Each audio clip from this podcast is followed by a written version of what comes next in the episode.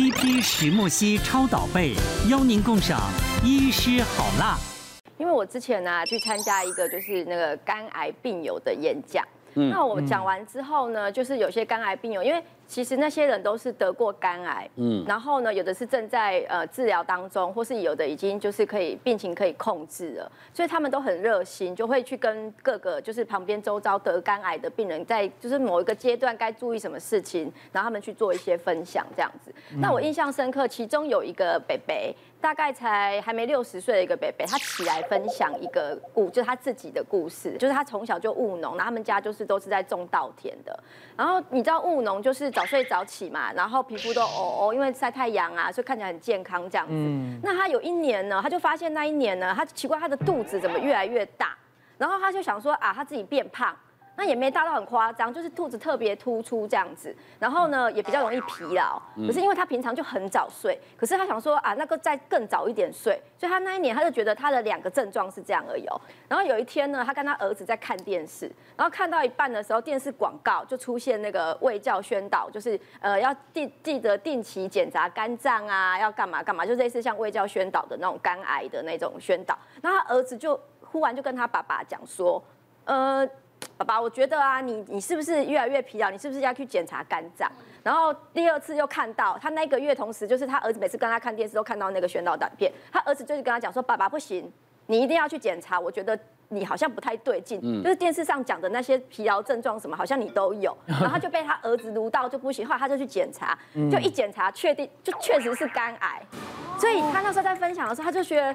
是冥冥之中，还是说他儿子就是真的有看到这个宣导短片，然后就叫他去检查？就第一年肝癌之后，他有做治疗，就治疗之后，呃，他有分享说，第一年其实治疗完之后效果不佳，所以第二年呢，他就换肝，然后他儿子有就就是等于是换肝给他这样子，然后他在讲这个过程里面呢，他就分享嘛，然后就跟大家提醒大家说，第一个就是说你可能要做定期的检查，尤其像他有 B 肝的这个病史，那他本来觉得哎、欸、我很健康啊，我早睡早起，怎么可能会有得到肝癌这件事情，然后第二件事情，他要讨论到一个饮食的部分。他们去回想他们的饮食里面，他们就觉得说，他们常常吃花生配酒。我们现在在肝癌的饮食里面有一个危险因子，就是黄曲毒素。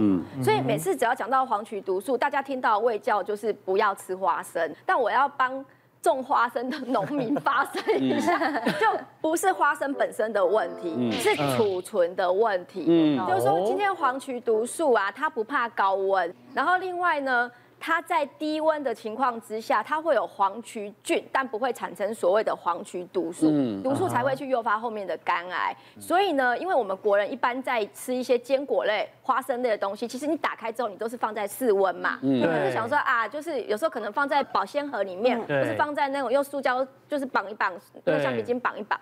那事实上哈，潮湿的天气、下雨、出太阳，里面都可能已经有黄曲毒素了。那因为黄曲毒素是看不到颜色，也闻不出味道，也不会觉得它坏掉。那如果花生酱呢？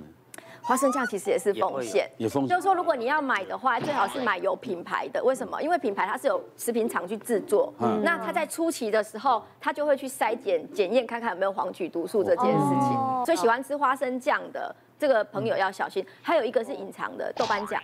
豆瓣酱里面也会有豆瓣酱，会有一些花生的这些原料，这个也要特别小心。对啊，豆瓣酱多香啊！花生酱跟外国人还一汤匙这样。而且对啊，直接这样子，对不对？豆瓣酱啊，对，这个要小心。那我帮就是真的喜欢吃花生的人到底要怎么办？第一个就是说，你可能买回来之后新鲜的花生哈，你要放在冷藏，因为黄曲毒素有个特性，就是它十二度 C 以下。就算它坏掉，它发霉，但是它不会长出会产生肝癌的这个毒素，黄曲毒素。好，所以这个是一个很重要，就是说你今天买了任何不止花生，其实坚果。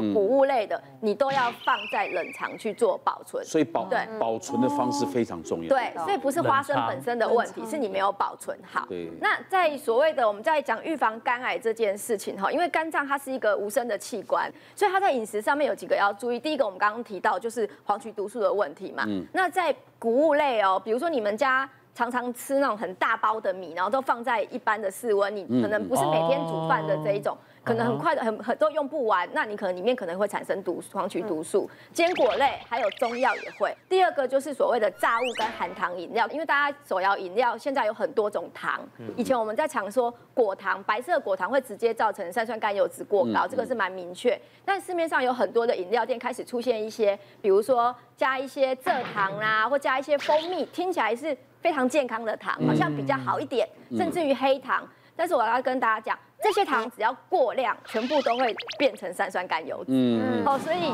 其实是要减糖，不管你选什么糖，都是减糖，或是甚至于不要糖，这样才不会产生脂肪肝的问题。还有果汁，不要喝纯果汁，就是纯水果打出来的果汁，那个果糖含量很高，也会让你就是三酸甘油脂过高，会造成脂肪肝的风险。像一杯柳橙汁，我常在举例，一杯柳橙汁它需要六颗到十颗去打一大杯的柳橙汁。对，那它里面的果糖含量其实它会造成三酸甘。这样子过高，所以很多病人，我们在医院看很多病人，那个抽血啊，就像就想，哎，我没有喝酒啊，我也没有吃美式饮食，我也没吃炸鸡，那为什么我会三酸甘油酯过高？那就是他可能那个那一个夏天连续一个月，可能想到就去买杯柳橙汁，想到就去买一杯什么橘子汁、什么苹果西瓜汁，就造成三酸甘油酯过高。好，所以这个可能要特别注意。然后还有腌制物。腌制物这个真的很难避开啦，因为像香肠、火腿腌制物，因为台湾人很喜欢吃这些传统美食。嗯，那我这边只能提醒大家，就是说有个解方，吃这些，比如说便当里面的香肠，或是早餐店三明治里面的火腿，难免会吃到。那你就吃一些高维生素 C 的水果，嗯，比如说搭配一些芭乐啦、橘子啦，或者是说像冬天的草莓类的。这些都是高维生素 C，可以阻断它形成那个亚硝胺的这个产生致癌物的风险。好，那最后提到就是烟酒，烟酒真的没有办法哦，就是你真的有 B 肝的人，我们真的是强烈建议你不要喝酒。嗯，那有一个问题是我们在诊间常常被病人问的，他说我真的要喝酒，我是不是喝呃，比如说啤酒啦，或是红酒这种浓度比较低的，是不是相对比较安全？好，那我就会问他说，那你酒量好不好？那他就会说。我酒量还不错，那我就说那就一点都不安全了，因为你就算就是你的浓度很低，但是你如果喝很多，你相对的这些酒精在体内就是你对会喝酒的人讲要适量，那没有叫做适量嘛。对啊，每每天喝一小杯有助身体健康，那一小杯喝完就是一大杯嘛。对啊，会追酒啊。对，每个人对酒量的定义是不一样的。对，所以其实如果你本身已经有肝硬化，或是说真的你有 B 肝的病史，其实我们劝的就是不要不要抽。抽烟，那真的尽量不要饮酒。是，所以香肠其实过年的话，自己在家两个方法解毒，一个就是用电锅先蒸，就是你后面不管要做什么烹调，比如说你要烤啊或什么，用电锅蒸。那电锅蒸在实验上面，它可以降低大概百分之五十到六十 percent 的亚硝酸盐。但是颜色不好看的，对，颜色不好看。但是你蒸完，你可以再去做烹调，比如说你要烤啦，或是你要去炒啊，都没有关系。那第二件事情就是，然后就是我们一般讲的配大蒜跟高维生素 C 的水果，它也可以再减少。百分之二三十 percent 的亚硝酸盐。一个大概超呃四十几岁靠近五十岁的一个男性，那我第一次遇到他是在急诊。那急诊来的时候是属于一个就是突然间有很厉害的一个肝炎，然后肝指数一千多。那你说为什么会找外科？原因是因为他们帮他那个呃做断层的时候呢，发现他在左肝有一个肿瘤，大概差不多十公分。长期以来他二十几岁就知道他是一个 B 肝的代言者。嗯他中间呢也好好坏坏几次，然后呢等到最后。来这次急诊之前呢，他就是追踪这个肝癌指数本来都正常，突然间升高了，大概在呃四个月前升高，嗯，然后升高之后呢，他们帮他做腹部超音波啊，说你是癌指数升高啊，可是找找超音波都没事啊，嗯，可是呢，再过呃两个月，那个肝癌指数又跑到更高了，可是那时候扫超音波还是扫不到哦，扫不到，结果后来他们就去帮他做一个断层，就发现。他肝脏有一个大概差不多一个六公分的一个肝癌，是一个面，那界限不清楚，所以他超音波扫不到。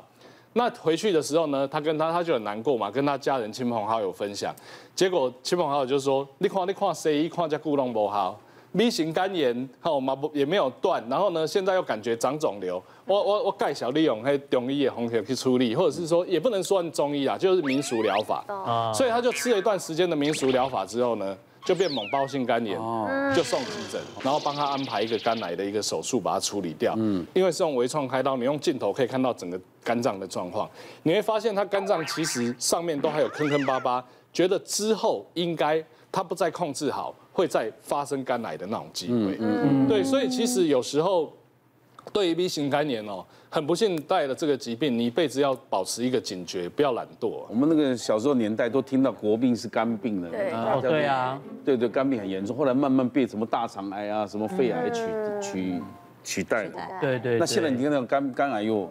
可能因为名人效应又来了。我我觉得还有刚刚陈医师提到，就是大家可能有时候会相信一些民俗疗法，乱喝一些草药，对来路不明的。因为我之前有分享过，我就是其中一个案例，我当时妈妈就是给我喝不知名的草药，因为我每次治什么肝吗？没有，我我妈就觉得我每次都要深夜做那个电台，她觉得我很累，然后我就很很好一阵子一直在喝那个，我也搞不清楚，所以我我就猛爆性肝炎，就快破千啊，然后去医院，然后才知道说我爆肝这样，哎呦，这很可怕哎，对啊，所以我觉得有时候。那个喝的那些吃的东西要特别的去注意，因为我自己也是过来人啊，嗯、我急性有发那个肝发炎过，那时候我冲到两千一百多。嗯、那你们刚刚讲的这个所谓指数，它有没有一个上限？所谓的真正的。爆肝或者说肝癌的它的一个那个指数到底在哪里呀？对，刚刚有什么两万多变七八千万，那根本就不能活着的。呃，我们刚刚讲的指数好多种啊，假如最常听到是 GOT、GPT，对，那是一般俗称的肝功能。嗯，肝功能正常，大部分医院的平均大概就四十左右算正常。嗯，对。那一般我们讲急性肝炎就是你超过十倍，当然你上升到四百以上，那我们就叫做你是急性肝炎。嗯，那就已经算。那什么叫猛爆肝炎呢？就是像你那种叫破千的，就短时间。一到两个礼拜内，你的肝指数就快速上升，嗯，哦，从四几十就变成几千，哦，那然后你的肝功能很快的坏掉，比方说黄疸跑出来，你有腹水，嗯，或者你进入肝昏迷，嗯，这些都是肝脏已经衰竭的现象，嗯，这种我们叫做猛暴型肝炎，嗯，那刚刚那个陈医师有提到一个叫肝癌指数，那我们叫做胎儿蛋白，一般我们临床医生认为，肝胆科认为胎儿蛋白大概两百。直接就可以诊断这个人大概百分之百有肝癌哦，但是你只要超过二十以上，基本上它就不正常了。不正常就是要去检查。像刚刚陈医师分享的案例，就是他的蛋白不正常，超音波看不到，因为有很多叫做弥漫性肝癌，就是我们超音波看不见的肝癌，因为那个肝很烂嘛，它都肝硬化，就是已经千疮百孔啊。假如它是肝肝的癌症是这样，像一只手这样散进去，它不是一颗一颗的话。有时候真的就算很厉害的医生，超音波也扫不到。那时候你一定要用电脑断层或核磁共振去抓它。